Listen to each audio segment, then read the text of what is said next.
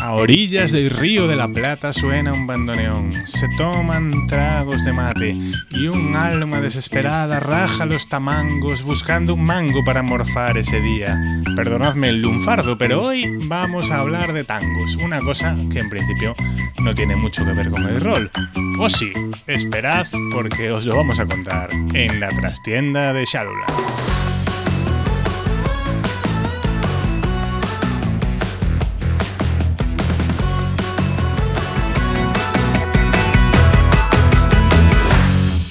Muy buenas y bienvenidas, bienvenidos a la trastienda de Shadowlands. Hoy abrimos la puerta, pero como ya sabéis, no me gusta estar solo aquí porque es oscuro y es el bajo de la editorial y hay al lado manuales de Kingsmouth que me hablan, así que me he traído a un ilustre rolero para que me acompañe hoy, el señor Álvaro Loman, profesor, guionista, monologuista de stand-up comedia a tiempo parcial y autor de uno de los pocos juegos de rol españoles traducidos con éxito y editados en el mercado inglés como es el fin del mundo. Señor Roman, ¿cómo se encuentra usted hoy? Muy bien, muy buenas. Ha, habido como un flasazo así cuando has dicho lo de, monologuista tiempo parcial. Eso fue, en otra vida, eso no, no, cuenta ya. Ahora tengo un podcast, Bueno, no sé si es mejor o peor, no sé si es bajar varios niveles o subir, pero en cualquier caso esto estoy.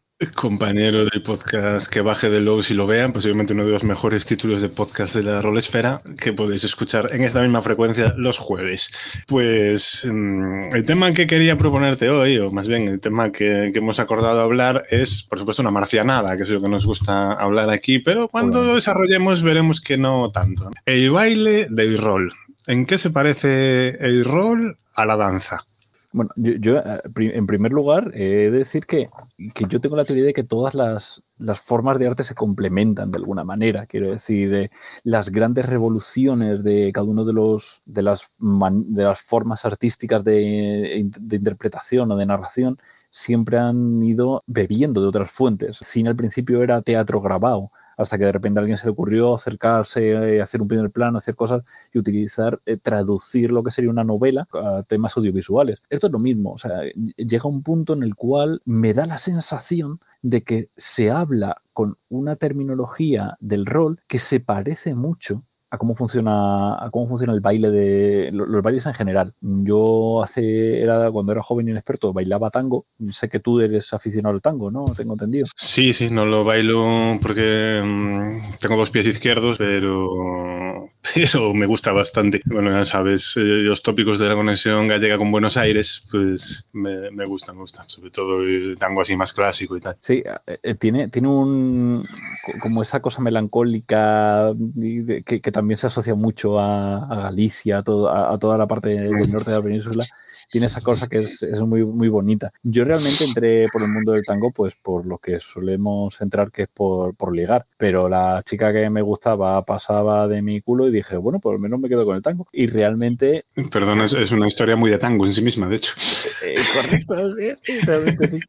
Y, y, jue, es que claro, cuando empiezas a meterte en el mundillo, eh, todos todos los, em, todos los mundillos, todos los hobbies, todas las maneras de... los hobbies, ¿no? las comunidades de alguna manera se parecen y, tienen cosas que riman de alguna manera. El, por ejemplo, el mundillo del tango es muy viejuno, ¿no? O sea, hay mucha gente, cuando vas a las milongas, que sería como donde quedas para bailar y tal, sobre todo hay gente mayor. Si tú vienes como una persona joven ya se te trata de otra manera. Hay como un gatekeeping, ¿no? De, que resuena mucho con cómo funciona la, la comunidad rolera y en general muchas comunidades, ¿no? Es como que seamos especiales los roleros, pues pero hay un montón de, cosas que, van conectándome en la cabeza de una manera totalmente inconsciente. Y de repente he dicho, hostia, espérate, que, aquí yo creo que hay algo potente. Y es hablar de, cómo se comunica con el baile, cómo se comunica con el rol y qué, conexiones hay. Hay que tener en cuenta una cosa muy básica que es que no se parecen en nada.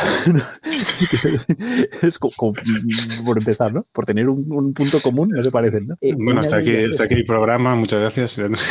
y hasta luego, ¿no? Nos vemos el siguiente.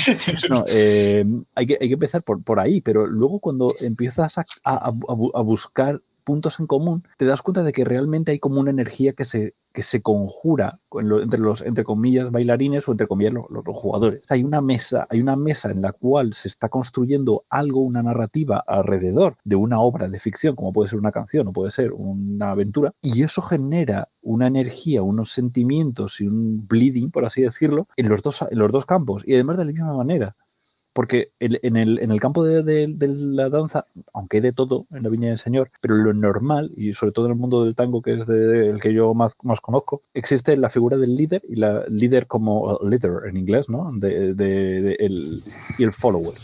Follower no simplemente que te dé a, a, pinch en, en X formerly Twitter, sino que el follower sería el que está a la espera de lo que dicta el otro el líder dicta unos movimientos, el follower los hace.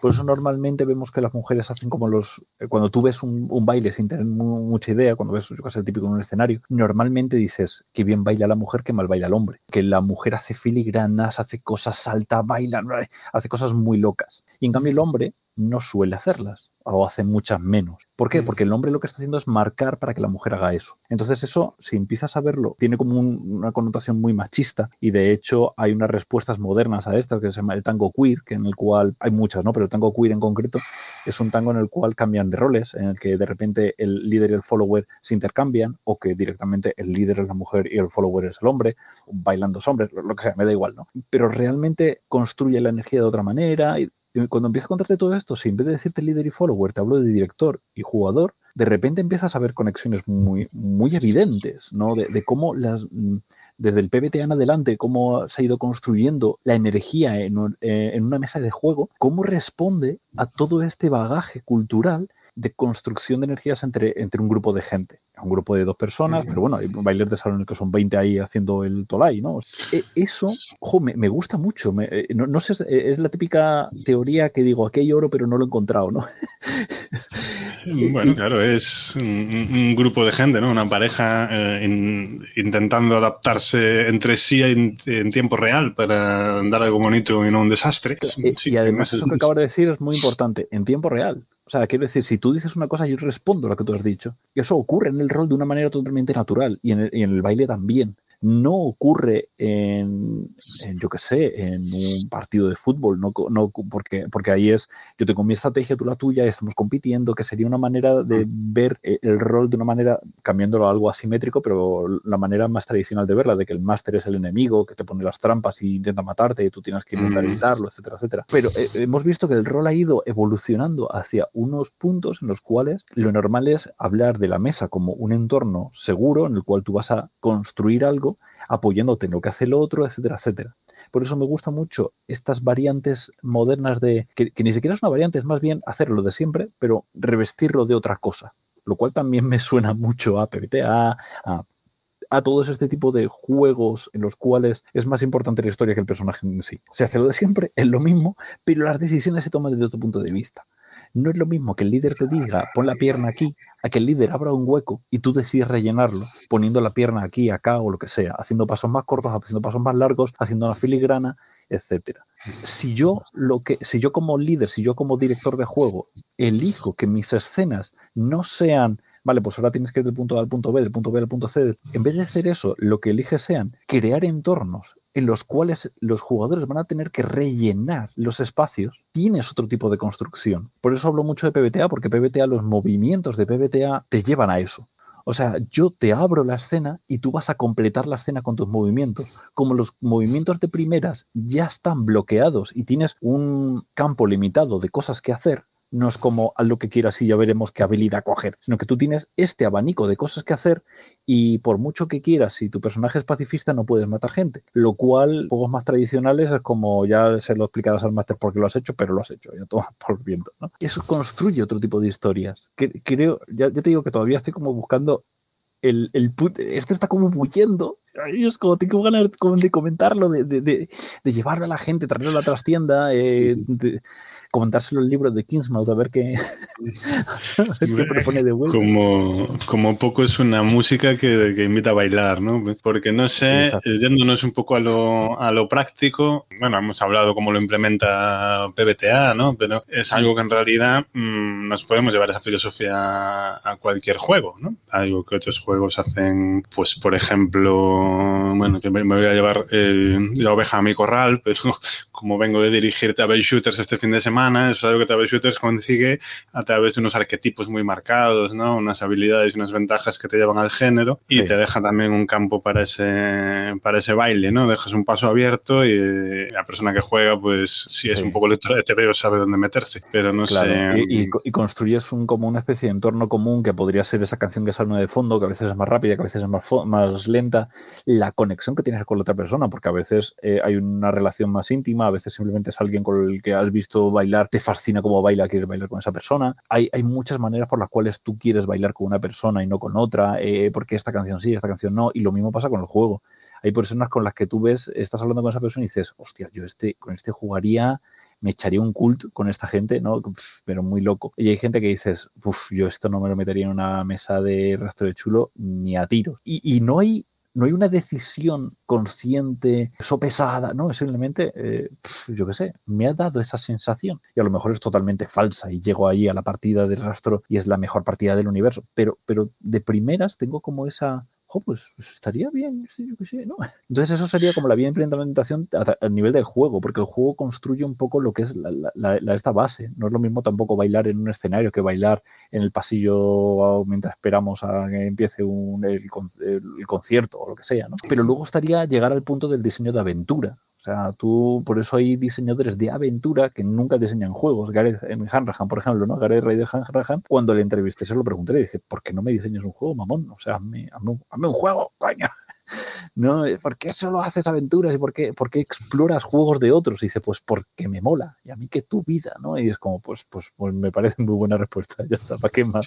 Y, y hay gente que, que, te gusta como diseñador, pero no como escritor de aventuras. Hay gente que viceversa. Hay de todo. Entonces, cuando te lees algo de, de Ken Hyde, te apetece explorar. Es como que construye mundos que apetecen explorar. Cuando te lees algo de Robin Delos, es como más una, una historia que te lleva a construir tu propio mundo, que haya diseños de aventura que construyan diferentes con el mismo. Yo conocía cuando, cuando bailaba tango había uno que solo, solo bailaba Piazzolla, no, no bailaba ningún otro, pero, pero mira que Piazzolla al final hizo estas canciones que eran como las, las, canciones de tango que hacía todo el mundo y luego ya está, o sea, quiero decir, luego hay otras canciones, las mismas canciones que hizo otro tío y no, no, no, no, no, yo solo, pues al final es como el tío que solo juega su juego, que tal, que no sé qué. La, el símil es muy evidente. Y cuando tú estás diseñando tu propia aventura, o ya bien sea para escribirla, o ya bien sea para llevarla a tus jugadores, tienes que pensar en esas energías que quieres construir. ¿Cómo esas energías van a revertir en escenas concretas? Porque en esa escena concreta yo puedo decir que tienes un tío eh, al que tienes que intimidar para conseguir que te dejen pasar al sitio tal o cual. O puedo decir, aquí hay una, un, un, una energía que no te deja pasar de una manera violenta y tú tienes que romper eso. ¿Cómo lo vas a hacer? A lo mejor un jugador decide luchar con el fuego contra el fuego. Hay alguien que decide cambiar de, no, pues me cuelo por otro lado. Si planteas las escenas como entornos en los que bailar, en huecos, huecos para eh, lo que Hanrahan en la propia en la propia entrevista que decía decía que buscaba las escenas donde los jugadores pudieran hacer cosas que molaran y es, esto sería como llevarlo un punto más como, como, dos saltos hacia atrás no y decir tengo más perspectiva y digo no no es que no, no, son espacios donde molar son huecos que los jugadores van a poder desarrollar desde el personaje de Travel Shooter el personaje de tal como tener las aventuras de Travel Shooters, por ejemplo, es muy evidente que están pensadas para que los personajes salgan de ahí sin ningún tipo de problemas. O sea, empiezas una aventura sin nada dentro de una prisión y sabes que en dos tiradas está fuera. Cuando es como, uff, si estuviera aquí dentro de un videojuego, si estuviera aquí, estaría muy, muy jodido. Sé que es un punto de partida muy duro y tal. entre los shooters sabes que, que, es lo de menos, que coges ketchup, lo tiras en el shooter, lo te pones encima y ya te sacaron guardia, ¿no? Se ve que estamos hablando ahí de, mm, Escape de Mont Blanc, que es una muy buena aventura de inicio que podéis descargar en shadowlands.es barra shooters y, y esta es justo así, ahora que lo dices, ¿no? Eh, te dice, vale, empiezas aquí, encerrado en una prisión y ¿cómo sale el grupo? Pues hay aquí cuatro o cinco vías y si no, lo que se les ocurra, ¿no? Está bien, es justo darle paso inicial del baile, pero no decir cómo sigue. Exacto, es básicamente decirte, yo te construyo este hueco y tú lo rellenas, bailalo, bailalo como tú quieras. Y yo solamente te digo, mira, vas a necesitar cinco tiradas para hacer esto, para que así todos tengan algo que hacer. No, esto va a ser el momento en el que va a brillar un jugador, tú elige cuál. Hay veces, hay diseños de aventuras en los que esto es explícito, o sea, está escrito, eh, pasa en, esa aventura, pasa también mucho el asesino de Thomas Fell, ¿no? del rastro de Chulu, que también es una aventura en la que, que, es un diseño de aventura que plantea un encuéntrate como director. Esto es una herramienta para que tú te encuentres, para que tú bailes, para que tú descubras otras maneras de bailar. Porque eso es lo bonito, ¿no? Que, que realmente no hay energías incorrectas, no hay tipos de baile incorrecto. Tú aprendes los, los, los, movimientos básicos y ahora hacia dónde quieres ir. La parte más compleja o, más, o, o que ya te digo está más en ebullición de toda esta teoría del baile, del baile en el rol es el momento en el cual yo decido bailar de una manera concreta porque quiero conseguir algo concreto. Mm. Quiero buscar un baile más intimista, quiero buscar un baile más espectacular. Y es un problema porque muchos de los jugadores nuevos vienen de ver partidas, o yo quiero ver lo que hacen otras personas, y aprenden esas herramientas que son espectaculares. Y dices, vale, pero es que a lo mejor no es tu estilo de rol. Es justo.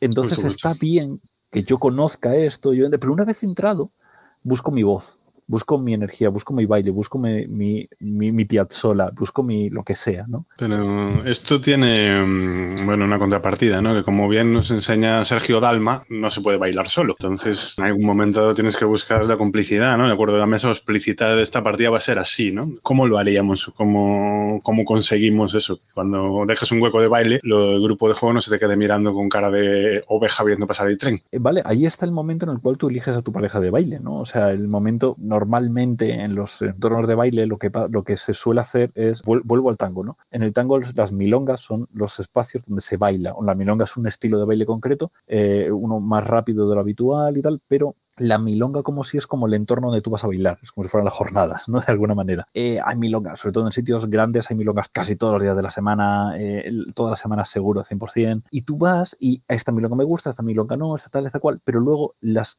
estructura son cuatro bailes y parar. Eh, tiene un nombre concreto esos cuatro bailes, no me acuerdo exactamente cómo es la estructura de cuatro bailes, luego saltas, luego vuelves, cantas otro y tal y cual. Hay veces que tú estás bailando y lo normal es bailar uno pero hay veces que tú estás bailando y decides bailar los cuatro con esa persona, porque ha habido una conexión especial, porque quieres explorar algo, porque estáis divirtiendo, porque estáis simplemente practicando, porque acabas de venir de una clase, entonces quieres probar lo que acabas de hacer en la clase con esa persona. Hay muchas maneras por las cuales vas a bailar esos cuatro tangos con una persona. También está el tal de que sabes que vas a sonar una canción concreta y que esa es la última canción que va a sonar, por lo tanto esas cuatro canciones finales que vienen con esa canción inicial, las vas a querer bailar con esa persona especial. Si esa, si esa persona especial ya se lo has dicho antes, puedes. Al final son acuerdos que tú vas a ir tomando. Hay veces que tú vas a bailar un tango con una persona, terminas el tango y dices, bueno, muchas gracias, venga, hasta luego. Y hay veces que decides bailar un solo tango y de repente estás ahí 20, ¿no? Y estás ahí con los pies hechos mierda. Pero el resto del tiempo estás eh, alrededor, como en, pegado a las paredes, normalmente de pie o con un cubata o lo que sea, esperando. Y viene gente, ah, pues mira, quiero bailar con esta persona, me han dicho que esta persona es muy buena bailando tal cosa, y de repente la gente se le acerca y tal.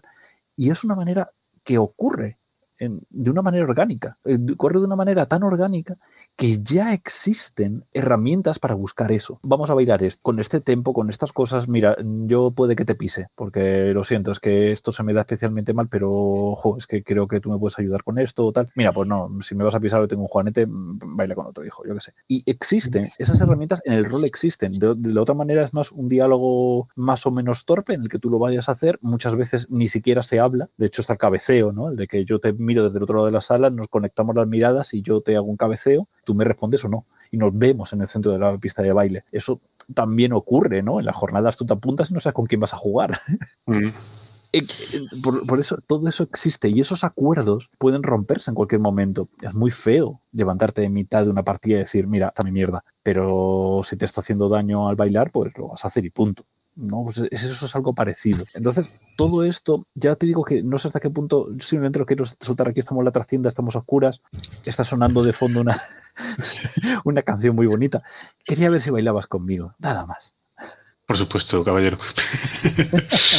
Tengo que meterte una, una, pregunta puñetera que me estaba viniendo eh, sumando todas estas ideas y llevando también a tu parcela. ¿Cuál es el juego Gamshow que mejor implementa esta filosofía de dejar huecos adecuados para el baile? Lo tengo súper mega claro que es Gamshow Quicksock. O sea, el, sistema de Gamshow Quicksock está pensado, o sea, es, es una herramienta para continuar.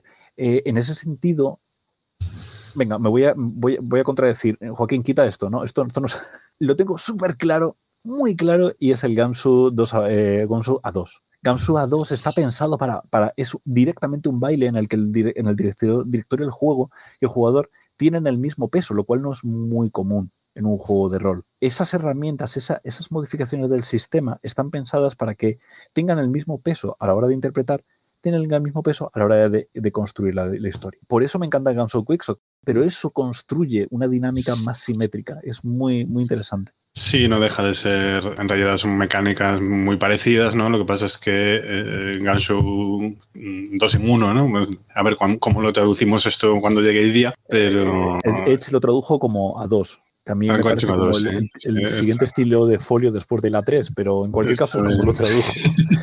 A mí me encanta el Gamsu One on One, on one es el que me encanta. El Gamsu, en pareja, ¿no? Pues eh, Quick Show, que son las mecánicas pensadas.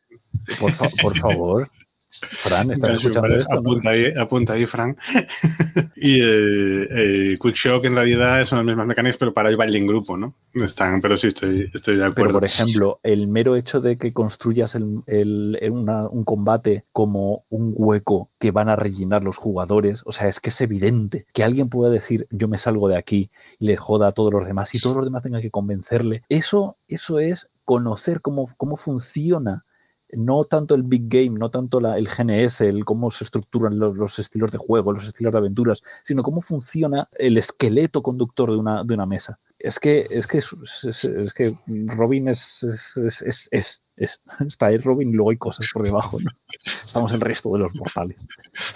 Por ir ya reconduciendo esto hacia hacia el número de cierre, ¿no? Como algunos consejos finales ahora de aplicar este, este desbarre en tu mesa, alguna reflexión ya definitiva para poner en la guinda esta danza de impro que acabamos de hacer. Escúchate, escúchate a ti, a ti mismo, entiende de tú qué es lo que quieres hacer. Eso no va a ocurrir al principio. O sea, hay gente que ya es como que, no, yo no voy a dirigir hasta que sea el mejor director del mundo. No vas a dirigir, no vas a ser el mejor director del mundo si no diriges. Eso es un oxímoron bastante evidente. Así que explora, explora y llega un punto en el que tú te sentirás más cómodo o, más feliz o más como sea con ese estilo, con, esa manera de, construir las historias. Y a lo mejor es simplemente una historia súper básica en la que, eh, mm, que se parezca al Descent, ¿no? De, simplemente tiramos dados y ya está, y tiramos, y estamos ahí construyendo una, una táctica conjunta y eso es eh, feliz para todos, pues tira millas.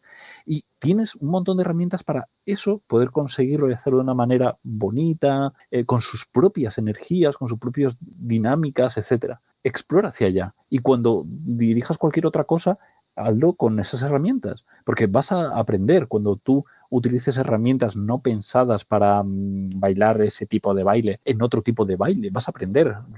Yo, por ejemplo, cuando he bailado rock o swing o otra cosa, he intentado aplicar ciertas cosas y me he equivocado, pero, pero luego vuelves y aprendes. dices, claro, espérate, esto no. Si lo haces de una manera activa y escuchándote, no lo hago porque lo hago y, ah, pues no me ha gustado mucho esta escena, creo que pues es que no estarías atento. No, o sea, escúchate a ti mismo y, si, y puede que tus jugadores te digan, esto ha sido brutal, y tú digas, pero para mí no, yo lo he pasado muy mal, he tenido que desarrollar, he estado tres horas aquí ah, pintando miniaturas, haciendo un mapa, y luego he sentido que, que no ha sido para tanto. Pues no lo hagas, da igual. Y, luego eso es lo de siempre. ¿Que quieres ser profesional? Pues te jodes y lo haces. que no quieres ser profesional, que es un hobby, es una decisión perfectamente lícita, pero que no sea una decisión que alguien tome por ti. Que tú decidas que esto es un hobby, que esto es un entorno de trabajo o lo que quieras. Mm, sí, me parece un muy buen consejo en general, ¿no? Eso de que está bien que pruebes, pero mm, al final tienes que encontrar tu estilo, ¿no? Todo el mundo hace las cosas igual. Es un consejo que os puede ayudar a orientaros eh, cierto libro llamado Ser Rolero, que ha escrito también aquí el señor Longman y que además mm, podréis no solo comprarlo para calzar la mesa que os coge en casa, sino acudir a su presentación si estáis por Madrid el próximo día 15 de septiembre, ¿verdad? Sí, el día 15 de septiembre estaremos en la Generación X de Tirso que si no habéis ido tenéis que ir, o sea, es una tienda brutal, es, es, tenéis que ir, fin de la historia. Está en la calle Romanón, eh, Conde de Romanón es 11, si mal no recuerdo, eh, es una calle muy corta, o sea que tampoco. Tenéis que ir a esa tienda, es impresionante, pero sobre todo tenéis que ir a esa tienda el día 15 por la tarde, seis y media, eh, de todas maneras, fijaos en las redes sociales, no voy a seguir ninguna cosa, pero vamos, el día 15 a las seis y media estará la ilustradora del libro también, o sea que intentaremos también que venga algún otro autor para que, porque la parte final tiene como anécdota de otras personas para que nos cuenten cómo ellos también generan sus energías y, fallan y, triunfan y de todo. Y sobre todo para intentar hablar un poquito de eso de rol, de, ponernos un poquito gafapastas o no, simplemente disfrutar. Eh, la, la, gente que está escribiendo el libro, la respuesta es como, jo, esto es como un abracito en el corazón, ¿no? Es como un, pues vamos a darnos un abracito todos juntos, espero que podáis pasaros por allí. No creo que tengamos eh, sugus, y si los hay, os aseguro que azules no habrá. Y, pero en cualquier caso, pues yo no voy.